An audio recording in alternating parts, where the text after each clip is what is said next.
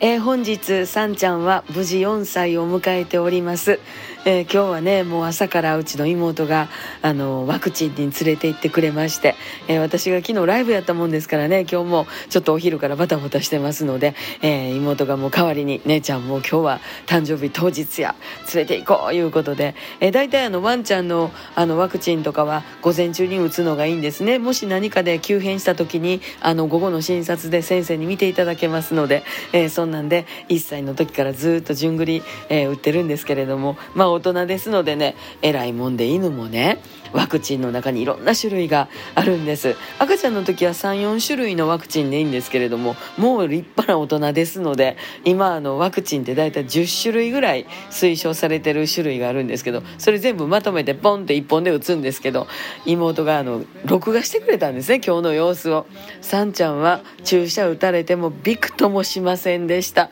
賢いね。ね今日もたくさんおやつとケーキでお祝いしましょう。さんちゃんおめでとう。また明日。また明日